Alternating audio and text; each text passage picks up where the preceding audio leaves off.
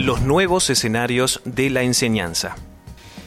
Los nuevos escenarios interpelan el oficio de enseñar y desafían al docente a resignificar las prácticas y renovar el sentido de enseñar y aprender, a integrar el pensar y el hacer, entendiendo que los procesos de enseñanza no consisten en aplicar, sino constituyen procesos de creación, prueba y experimentación.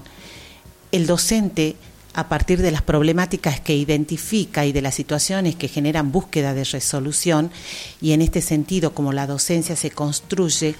en una experticia en alternativas, donde el docente es investigador de su propia práctica docente. Nos, desafían